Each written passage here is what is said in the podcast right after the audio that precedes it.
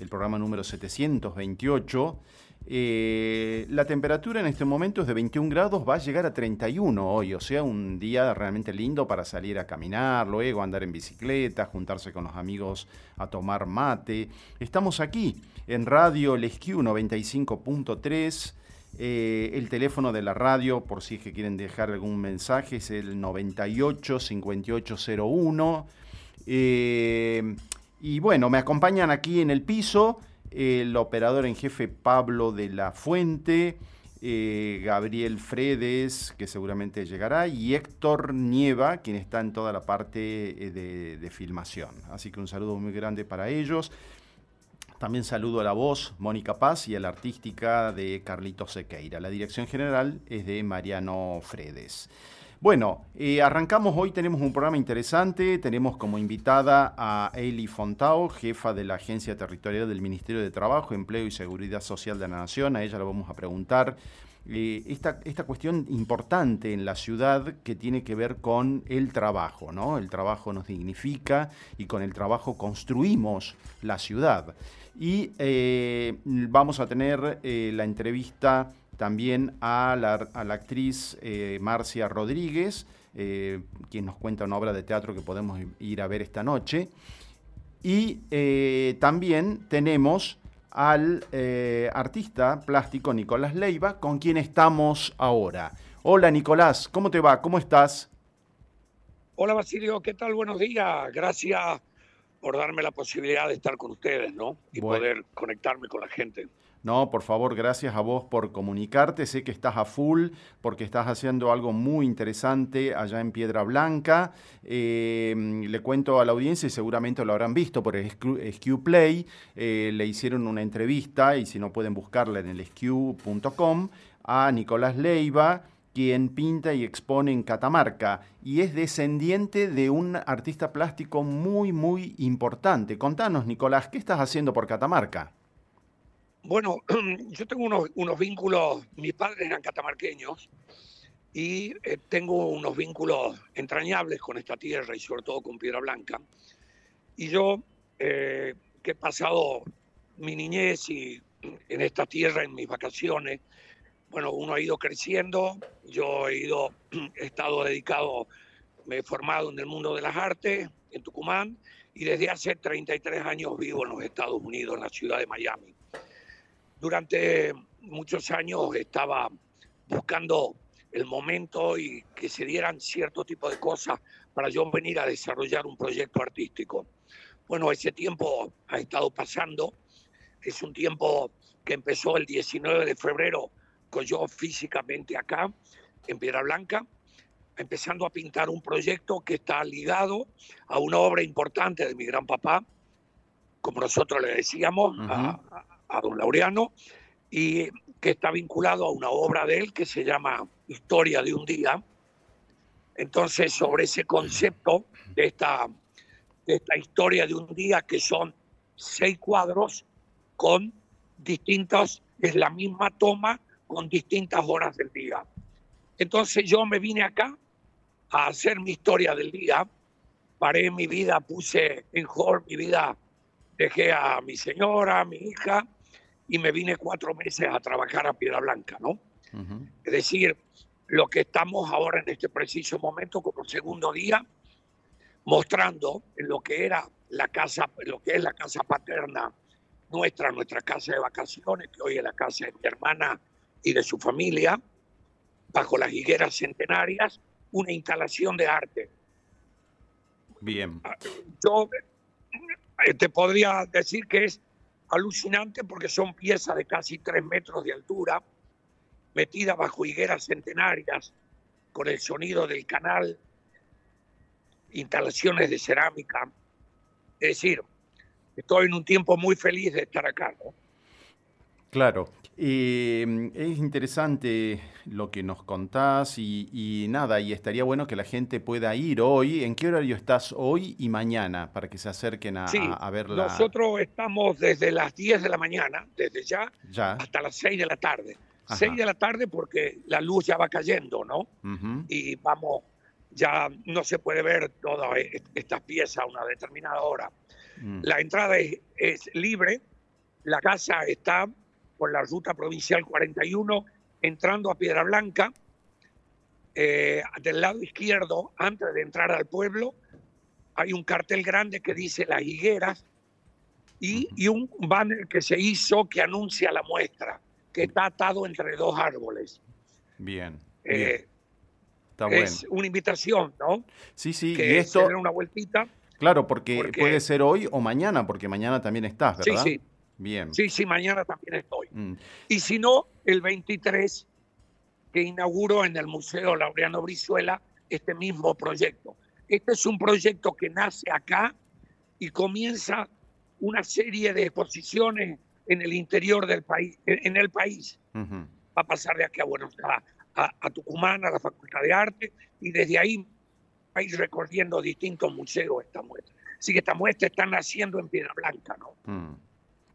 Em, es interesante lo que estás contando y me lleva a mi, memoria emotiva. Yo soy tucumano, vivo acá hace muchos años en Catamarca y vos no sabés que una de las... Eh, no, no, estoy diciendo, eh, actuando en lo que estoy diciendo, estoy diciendo la verdad en lo que pienso. Yo, una de las cuestiones por las que me quedé en Catamarca fue después de ver los cuadros de tu abuelo, Laureano Brizuela, Historia de un día. Y a mí me impactaron muchísimo.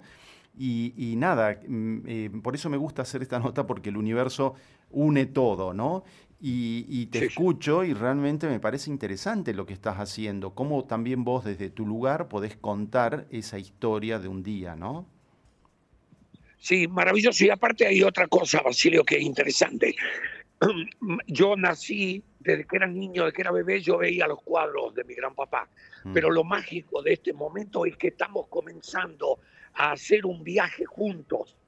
Nos hemos estado esperando, mm. porque la intención es poder movilizar, si podemos conseguir las autorizaciones y los seguros pertinentes, poder hacer viajar la obra de don Laureano, del gran papá, con la mía en los distintos museos a ese viaje, que también es agrandar las dimensiones tanto de él como mía, de ser más conocido. Y hay otra cosa también como mágico del universo que decís vos, mm. la historia del día, por la gente que conoce y estudió bastante la obra de él, dicen que esta obra ha sido pintada en el área del hueco. El hueco es un sector por lo que yo entiendo que comienza en la curva de San Antonio, se extiende por Polco, creo que llega hasta la capilla del Rosario, y desde ahí viene hacia el Camino Real. Entonces él pintó acá, yo estoy adentro del hueco, también coincide que estamos los dos, hemos pintado esta pieza dentro de esa parte de la comarca, ¿no? Mm. Interesantísimo. Es muy interesante, muy interesante, Nicolás. Y bueno, eh, yo creo que Em, te liberamos para que vos comiences a recibir a la gente que va a ir seguramente a visitarte hoy, seguramente va a haber mucha más gente que irá después de escucharte ahora. Así que bueno, muchísima suerte eh, en, tu, en tu mm, presentación hoy. ¿Hasta cuándo te quedas en Catamarca? ¿Cuándo te vuelves a Miami? Bueno, yo después que termine la muestra, yo estoy el día 24, la muestra se inaugura 23, el 24 estoy volviendo a Tucumán y ya el 26 tengo mi vuelo de retorno a Miami. Bueno. Ya me han dado el ultimato, me han dicho que tengo que volver, claro, porque estás desde febrero acá, ¿no?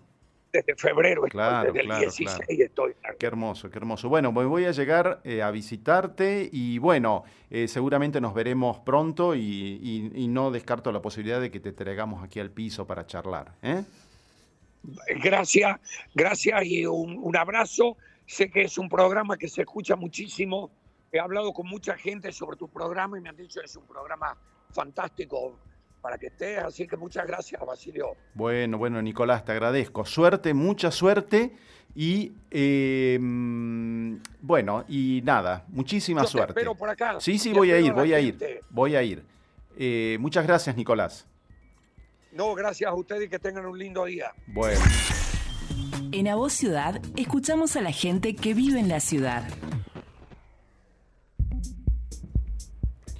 Bueno, ya tenemos aquí en el piso a nuestra invitada de hoy, que es em, eh, Eli Fontao. eh, jefa de la Agencia Territorial del Ministerio de Trabajo, Empleo y Seguridad Social de la Nación. Vamos a escuchar un poco de música, así te preparas un cafecito, eh, te, preparas el mate eh, y te dispones, te sentás al solcito que hoy está hermoso realmente y te dispones a escuchar esta entrevista que sale... Estás escuchando A Voz Ciudad. También nos encontrarás en las redes sociales. En A Voz Ciudad escuchamos a la gente que vive en la ciudad. Hola, buen día para aquellos que recién se están despertando. Esto es A Voz Ciudad del programa 728 del 13 de mayo de este año 2023. La temperatura es de 21 grados.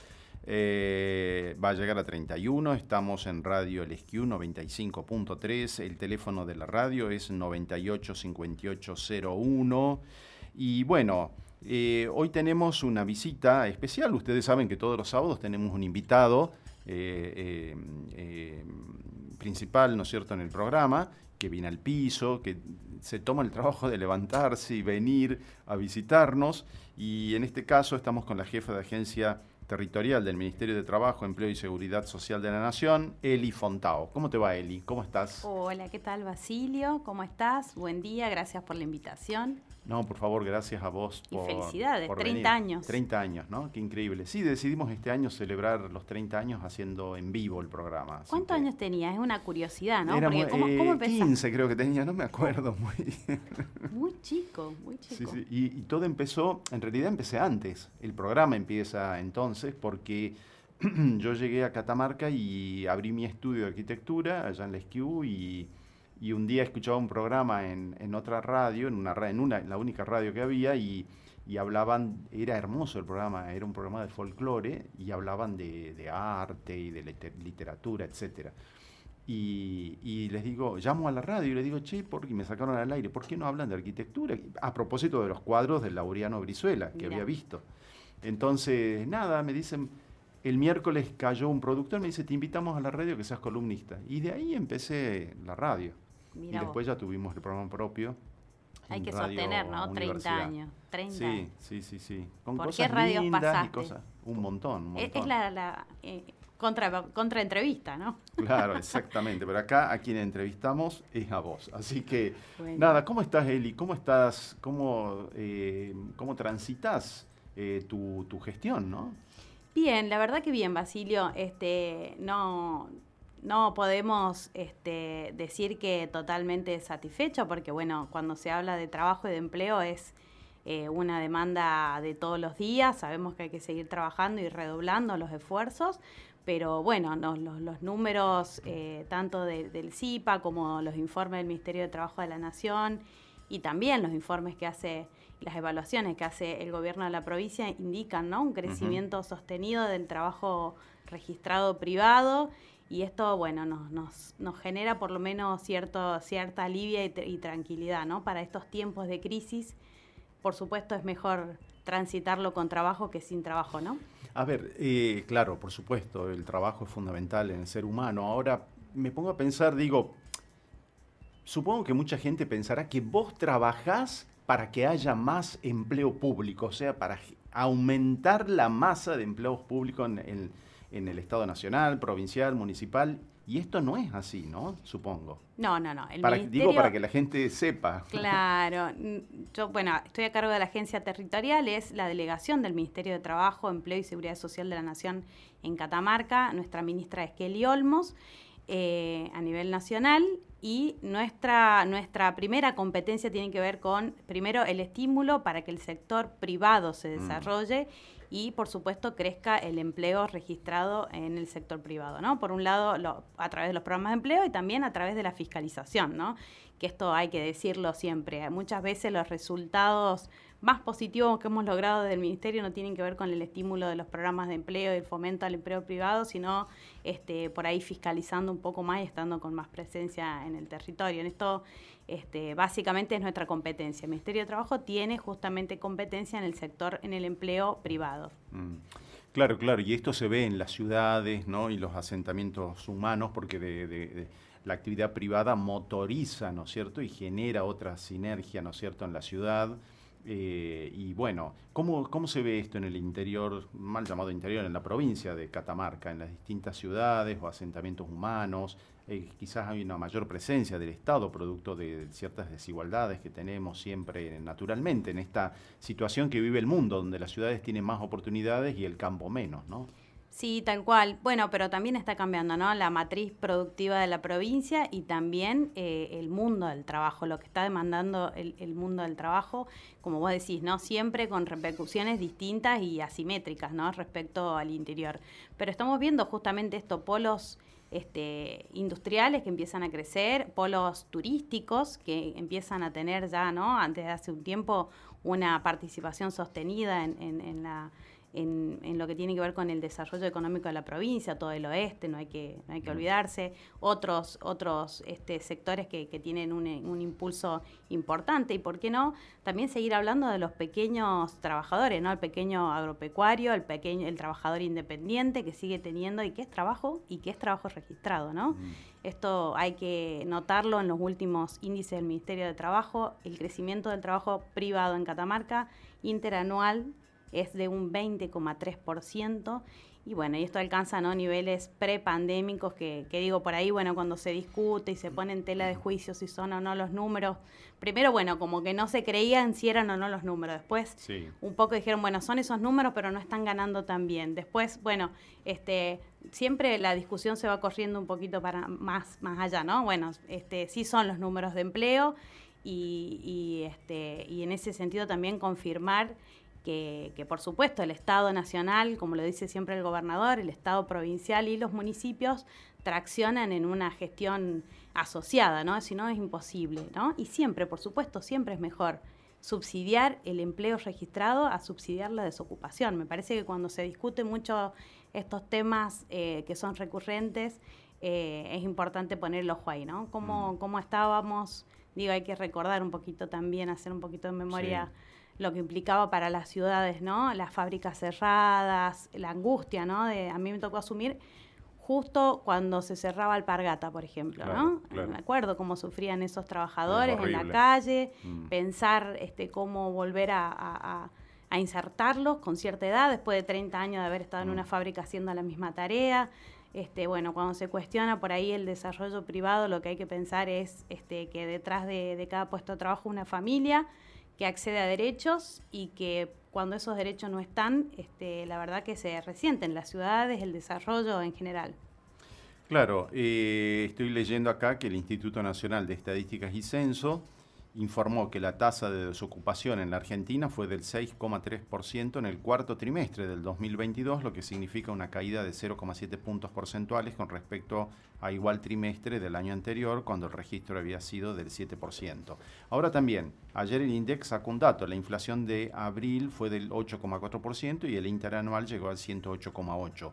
¿Cómo se unen estas dos situaciones tan extremas en un país que uno ve que está creciendo, ¿no es cierto?, que va avanzando, que bueno, pero que la inflación nos destruye también, ¿no? Qué paradójico. Y bueno, este, justamente porque hay que seguir distribuyendo, ¿no? Este, justamente tener trabajo hace 20, 30 años significaba salir de la pobreza y hoy se puede ser pobre teniendo trabajo, ¿no? Teniendo trabajo registrado. Este, en ese sentido me parece que hay que volver a, conceptualizar y, marcar una, definición concreta. Trabajo digno es el trabajo bien pago eh, nos tenemos que parar en, esa premisa y, por supuesto, seguir avanzando en discusiones, por supuesto, que, avancen en ese sentido, ¿no? Porque por ahí, bueno, eso, insisto, este, a veces se discute eh, con, el, con el objetivo solamente de descalificar lo que está haciendo el gobierno de una forma destructiva, pero no propositiva, ¿no? Yo no, no escucho. Por ahí dicen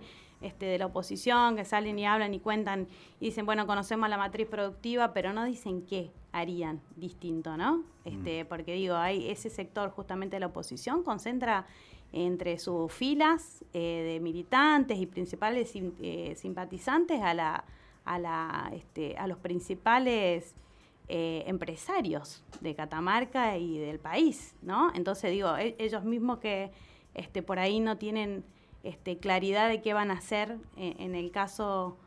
De, ser gobierno, como no lo, supieron hacer hace un tiempito, digo, son los que hoy también están eh, cuestionando lo que sí estamos logrando, que es el, crecimiento sostenido y la, incorporación al mundo del trabajo. Hay una discusión también muy, muy cierta y profunda que tiene que ver con las políticas de cuidado, ¿no?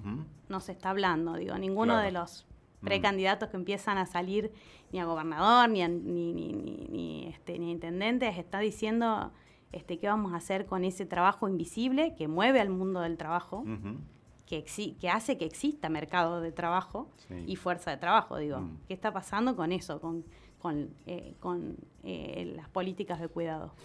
Contarle a la gente qué son las políticas de cuidado.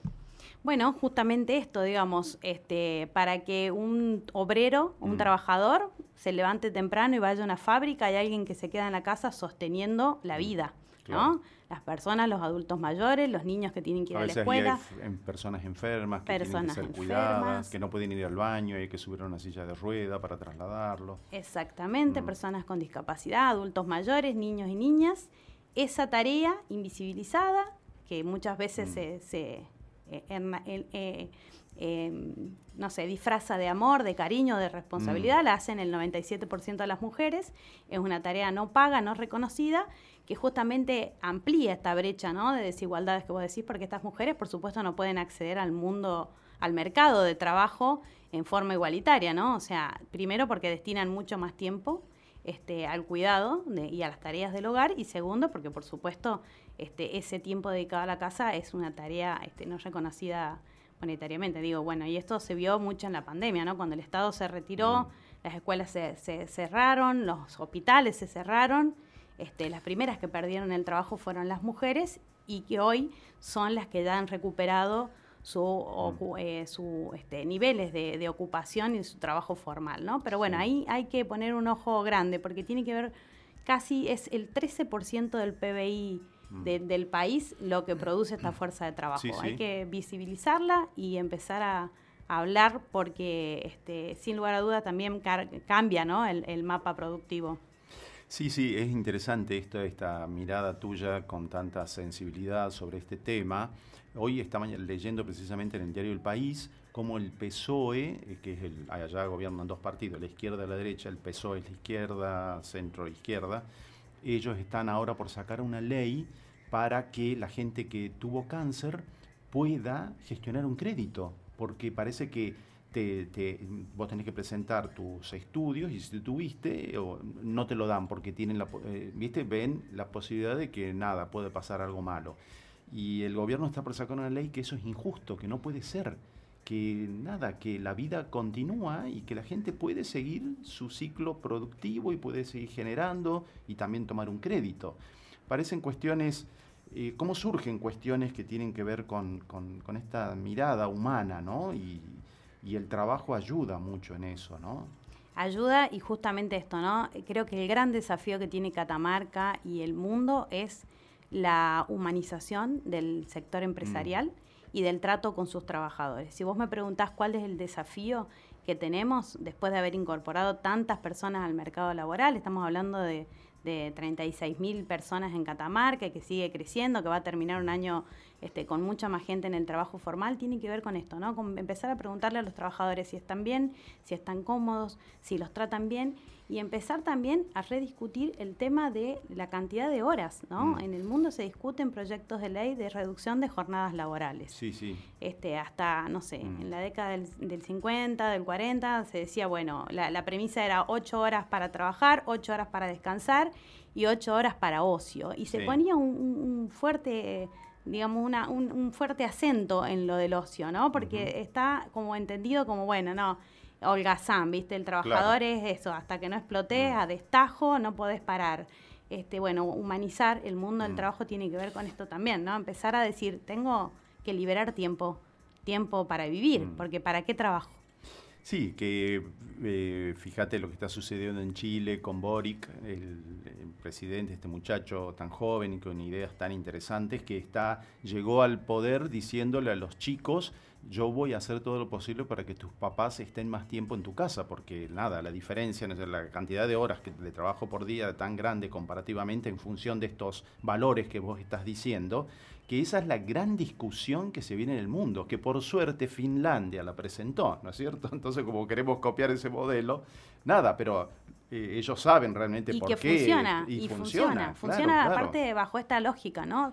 Trabajar menos para trabajar todos. Y más productivamente, con más calidad, porque si estás bien vas a trabajar con más calidad, ¿no? Correcto, correcto. antes de ayer este, me escribía con un amigo politólogo que está trabajando de obrero en una fábrica de autopartes en, en, Canadá, ¿no? Con esta onda de, los jóvenes que se fueron a buscar otras oportunidades por allá.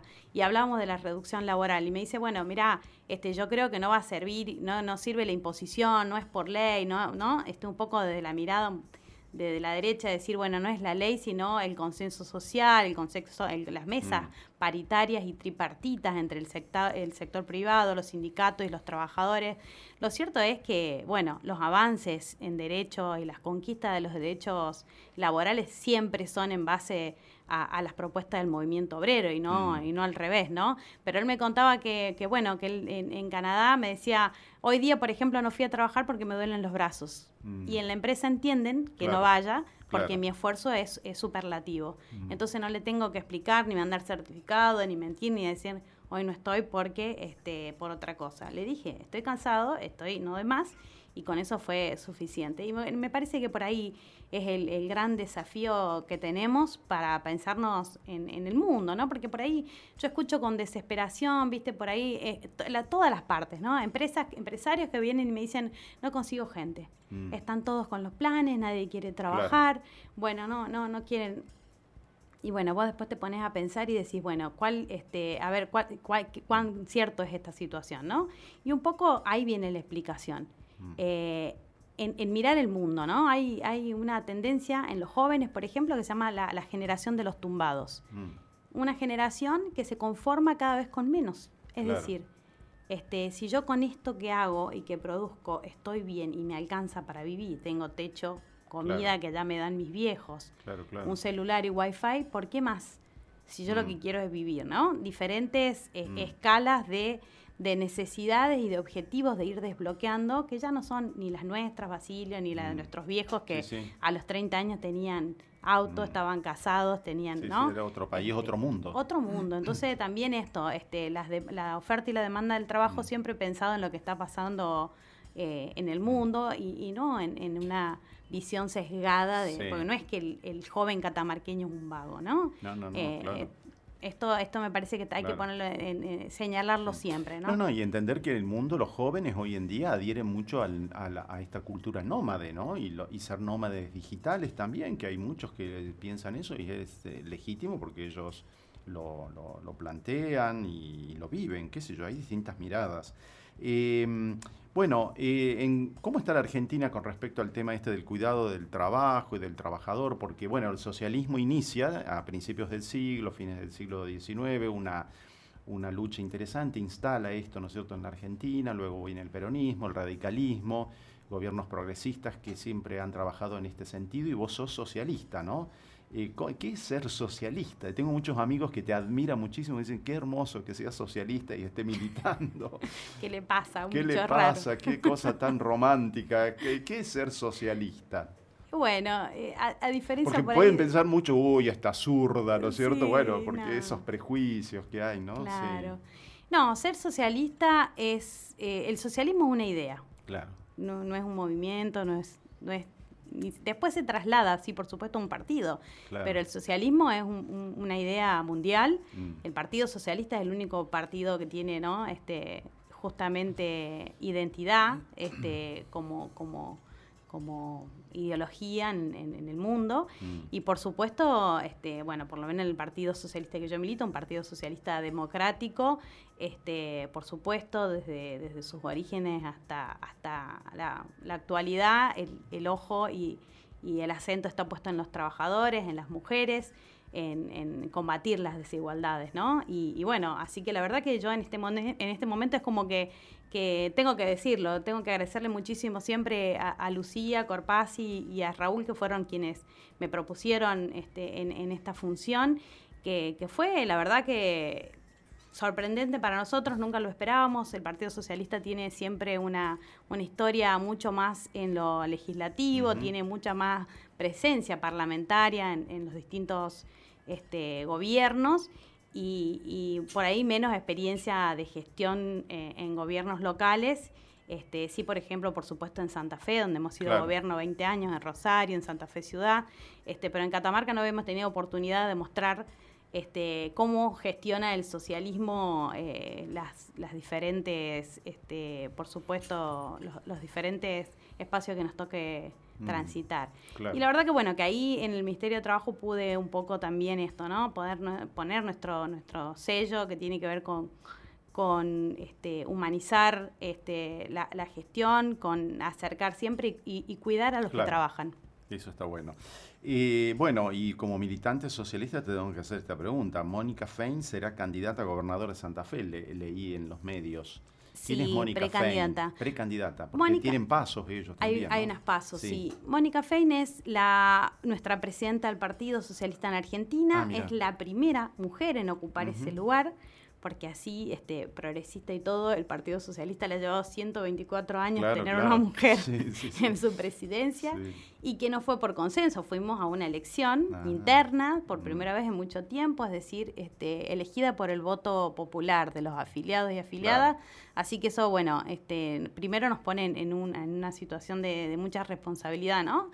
Eh, y, bueno, y ahora con una doble, con una doble, con un doble desafío, porque se convierte en la primera mujer también del socialismo en este, postularse como, eh, como gobernadora. Es nuestra primera candidata, precandidata a gobernadora.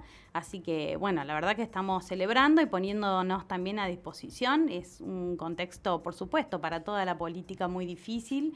Este, que, bueno, nos tiene ahí empujando ese proyecto que tiene que ver con, con, este, con Mónica, candidata a gobernadora, haciendo el mismo camino que hizo Hermes Wiener, hay que recordarlo, intendente de Rosario, gobernador en Santa Fe, lo mismo que mm. hizo Miguel Lipsi, intendente en Rosario, gobernador, en Santa Fe, y bueno, Mónica después de haber sido también intendente de Rosario y haber logrado transformaciones, profundizando ¿no? el modelo mm. socialista que tiene que ver con una salud pública de calidad, con educación de calidad, con la movilidad urbana sustentable, con bueno, un mm. montón de cosas que la verdad que escuchaba la entrevista de Gustavo Sadi del sábado pasado y me encantaba cuando él hacía ese recorrido de, las obras porque este, eh, la verdad que, muchas de estas cosas las hemos podido conversar cuando él empezaba su, su gestión y en, diálogos que teníamos con Mónica, ¿no? Que le decía, bueno, mirá, yo cuando fui intendente hice esto y lo otro. Y Gustavo, la verdad que es de esos este, dirigentes políticos que escuchan, muy abiertos, plurales,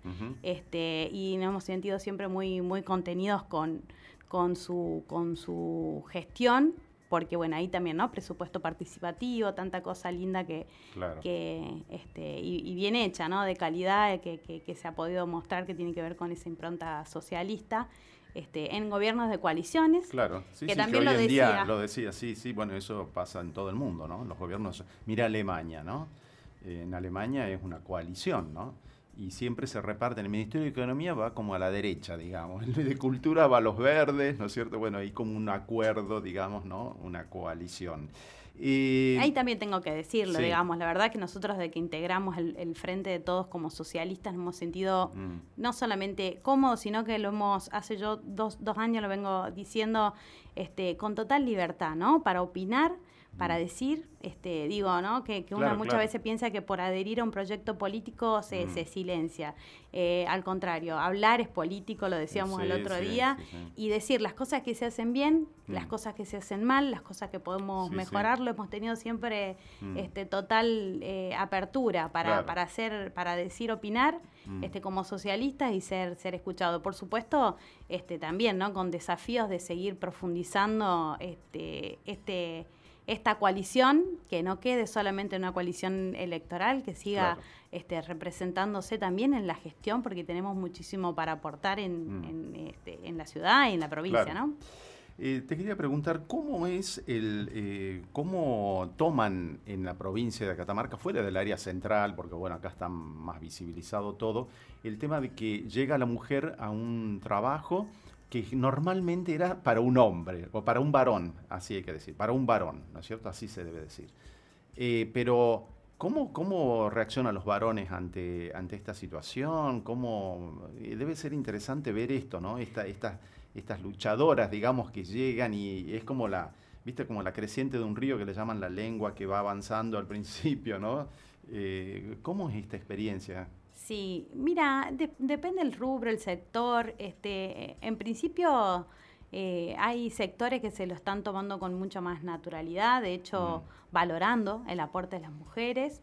Este, eh, bueno, por ejemplo, hace poquito con, con choferas hablábamos con, por ejemplo, ¿no? con el sindicato de con eh, el sindicato, con UTA y también con este, distintos empresarios y empresarias del sector y nos decían, bueno, mira, este, nosotros para que se incorporen las mujeres al transporte de pasajeros, como chofera necesitamos hacer un cambio no solamente cultural, mm. sino hasta estructural de nuestras empresas, ¿no? Porque digo, hay que pensar en otros baños, en otra estructura, mm. ¿no? Para, para este, la, zona de los espacios común, este, y, la verdad que yo creo que hay mucha más apertura y mucho más estímulo a través de, justamente de políticas públicas, ¿no? Para, para igualar, que, que están este, permitiendo este, generar espacios para la, inserción laboral. Eh, te digo que hay, hay, sectores donde tenemos desde por ahí desde la ironía o desde, desde el chiste, viste, tratando de romper un poco de prejuicio, porque viste que por ahí con humor las cosas cambian, ¿no?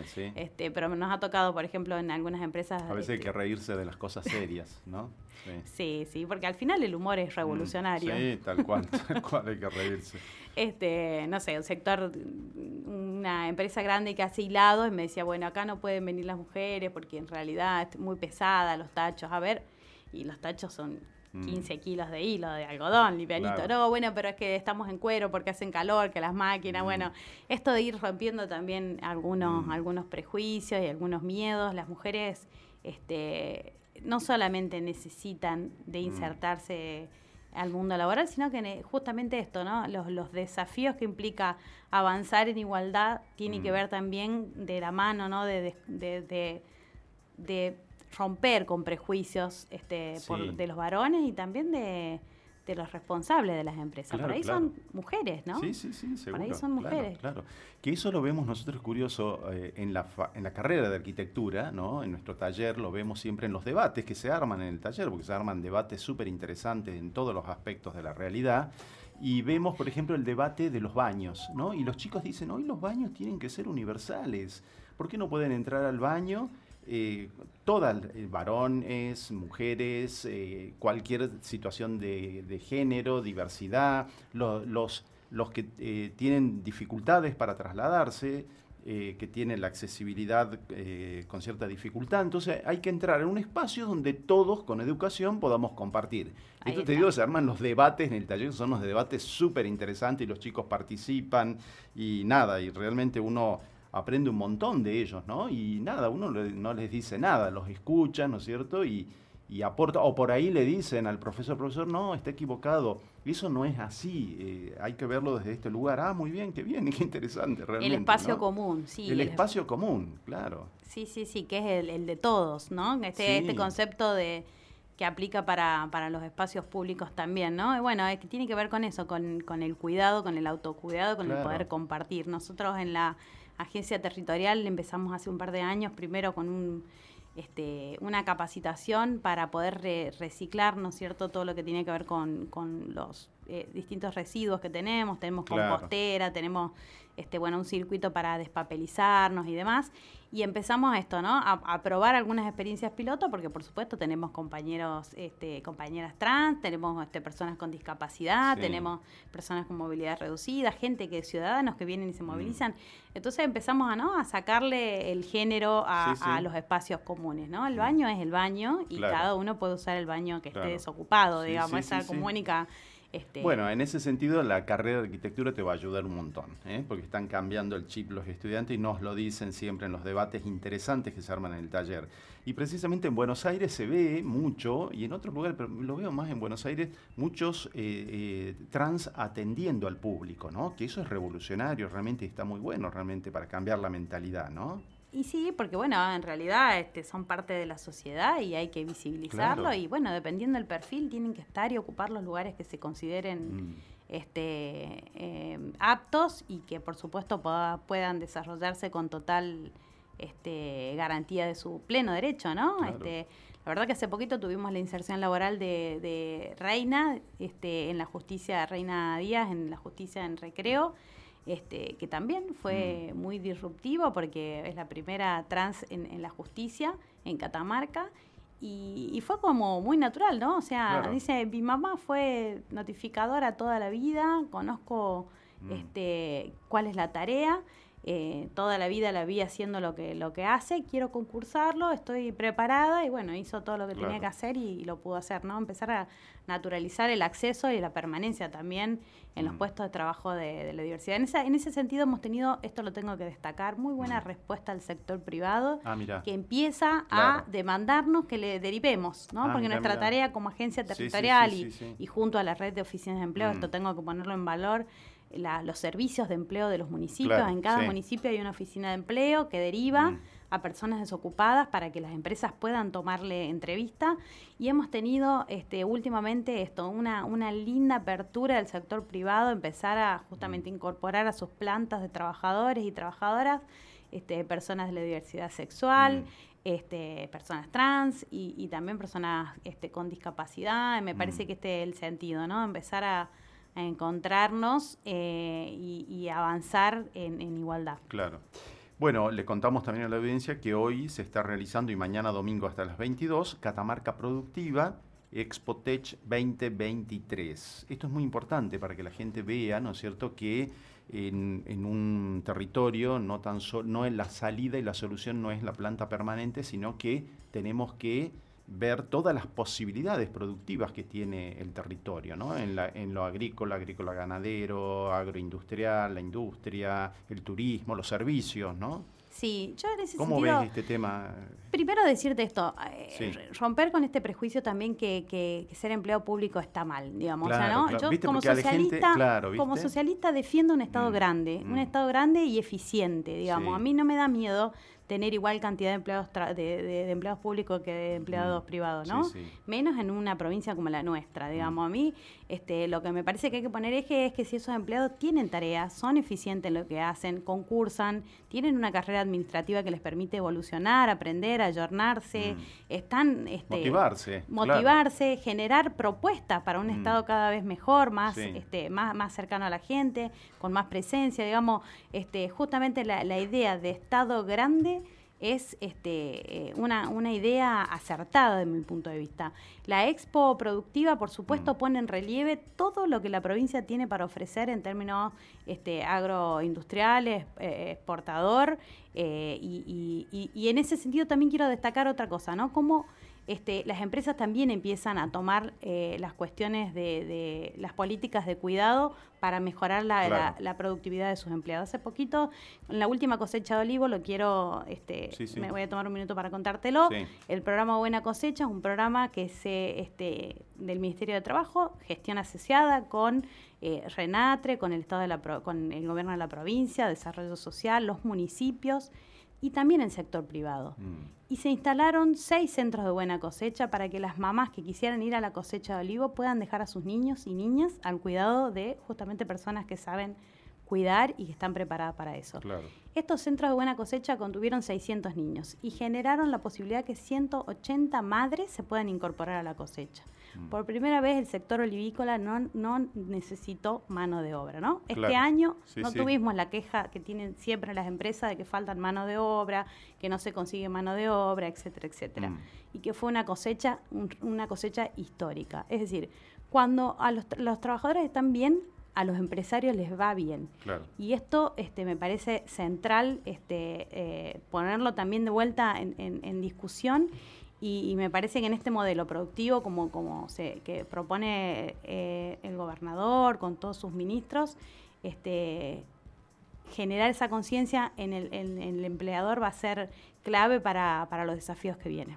Bueno, con esa frase que acabas de decir, cuando al trabajador le va bien, al empresario le va bien, eh, bueno, te agradezco realmente que hayas venido y bueno, mucha suerte y mucho éxito Y, bueno, y también en tu futuro político, ¿no? Porque te gusta la política y realmente a mí me, encanta ver eh, cuando la gente tiene ideas, ¿no? Y, nada, y, las cuenta y las dice y trata de seducir amorosamente con su mirada, su proyecto, para cambiar la realidad y que seamos más, que seamos felices, ¿no? En un mundo sin violencia. Me parece que eso está muy lindo.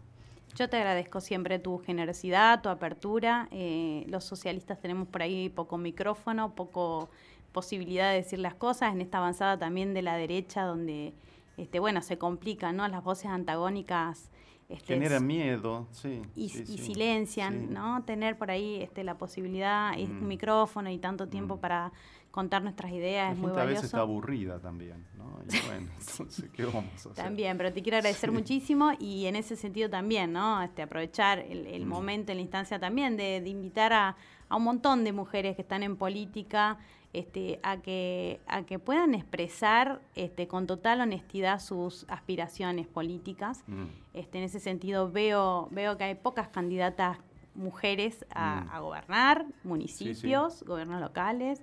Eh, provincias. Este, en la actualidad solo dos mujeres gobernadoras en la Argentina y muy pocas candidatas. Me parece que es interesante que, nos empecemos a, reconocer y, sin miedo a decirlo, ¿no? Tengo, tengo ganas de estar porque me parece que puedo aportar. Y bueno, y en ese sentido, bueno, agradecer muchísimo la oportunidad de, poder estar acá y contar nuestras, nuestra experiencia. Bueno, muchas gracias, Eli. Y bueno, éxitos. Gracias. ¿Mm? Estuvo con nosotros Eli Fontao, jefa de la Agencia Territorial del Ministerio de Trabajo, Empleo y Seguridad Social de la Nación, contándonos esta, esta, esta, esta parte de nuestra realidad que es el trabajo, ¿no? Eh, para entender el todo de nuestra realidad. El trabajo forma parte, es uno de los aspectos eh, importantes a tener en cuenta en nuestras ciudades, en los asentamientos humanos, eh, y bien lo dice, ¿no es cierto?, la Organización de Naciones Unidas y habla con respecto a esto, ¿no? Eh, lo que tenemos que hacer es, eh, bueno, conseguir nuestra felicidad y una de las formas de conseguirla es a través de la dignidad del trabajo. A vos ciudad. Estás escuchando A Voz Ciudad. También nos encontrarás en las redes sociales y en Spotify. Estás escuchando A Voz Ciudad. También nos encontrarás en las redes sociales. En A Voz Ciudad escuchamos a la gente que vive en la ciudad.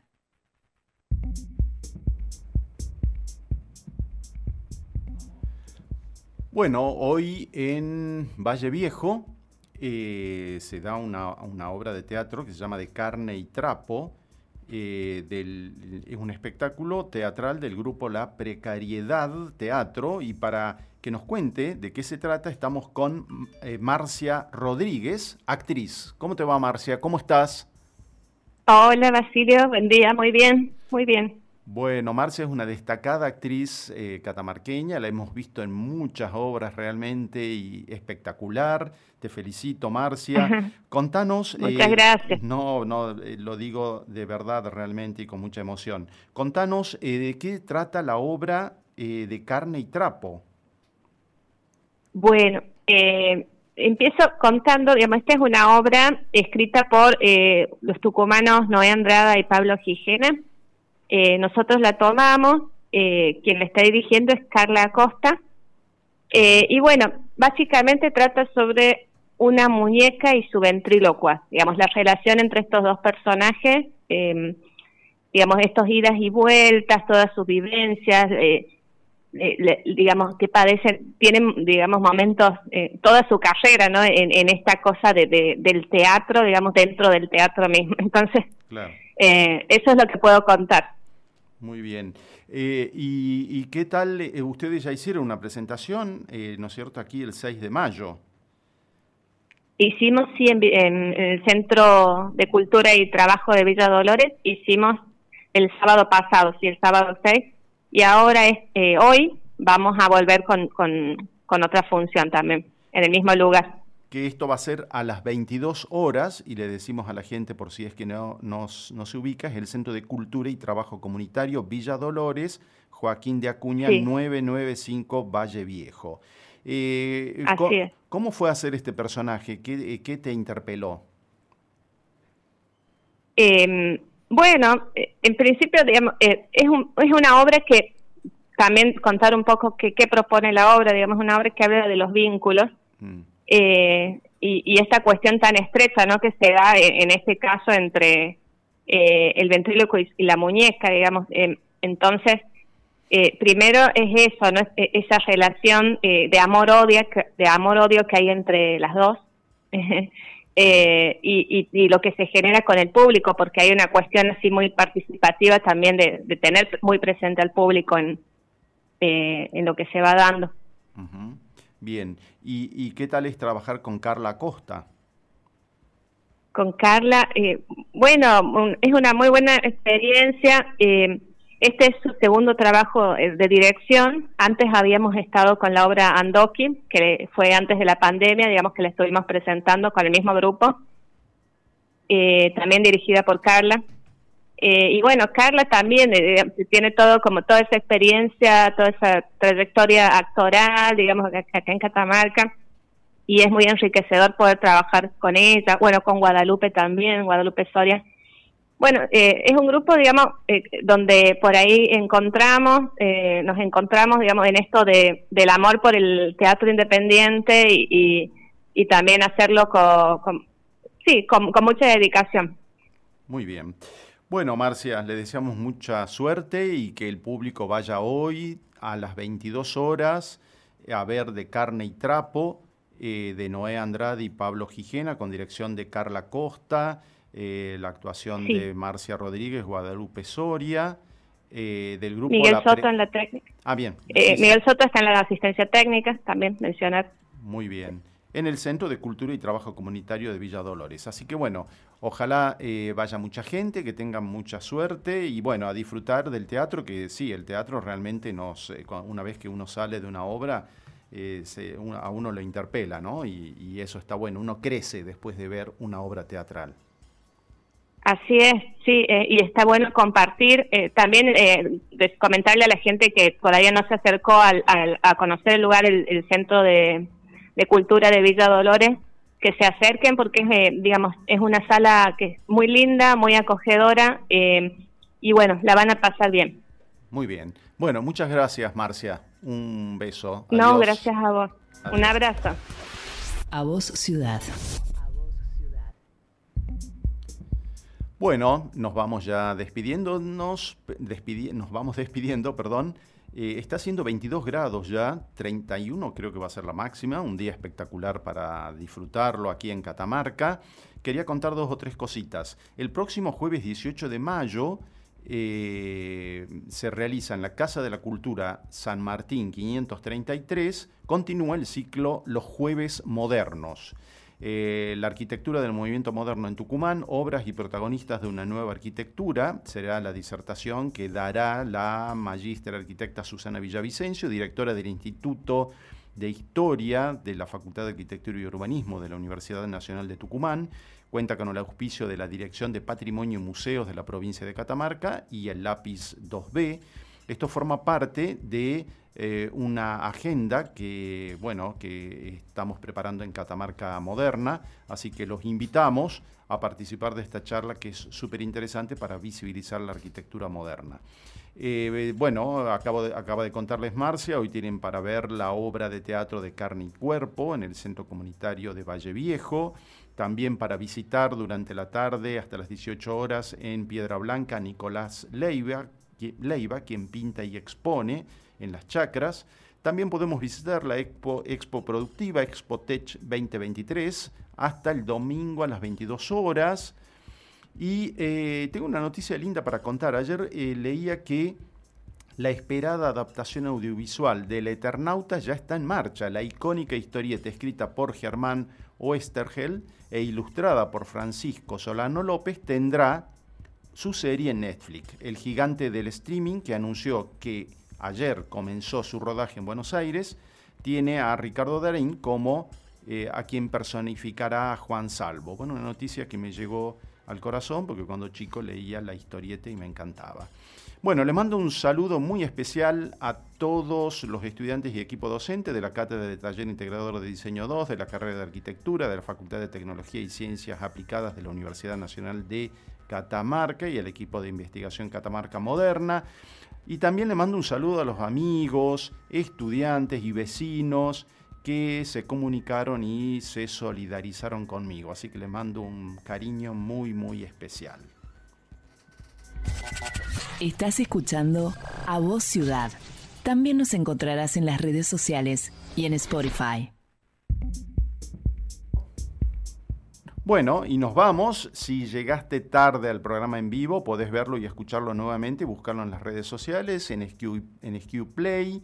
Eh, me acompañaron hoy aquí en el piso Pablo de la Fuente, en los controles centrales y toda la dirección técnica.